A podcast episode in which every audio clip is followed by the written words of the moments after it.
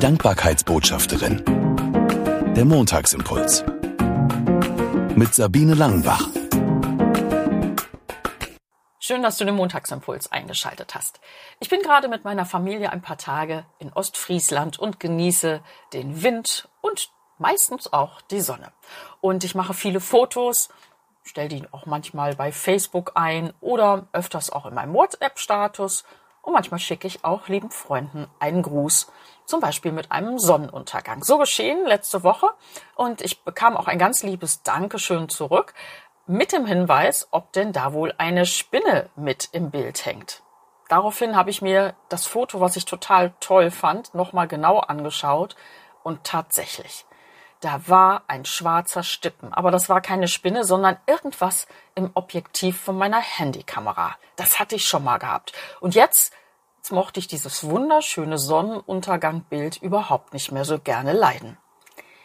Da ist mir aufgefallen, manchmal ist das mit meinen Gott sei Dank Momenten auch so.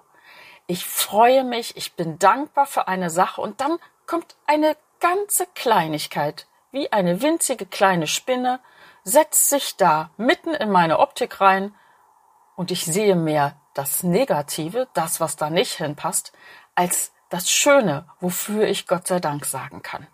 Und daraus will ich eine Lehre ziehen.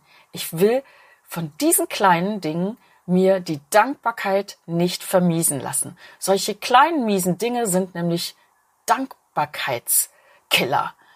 Hört sich schlimm an, aber manchmal ist das so.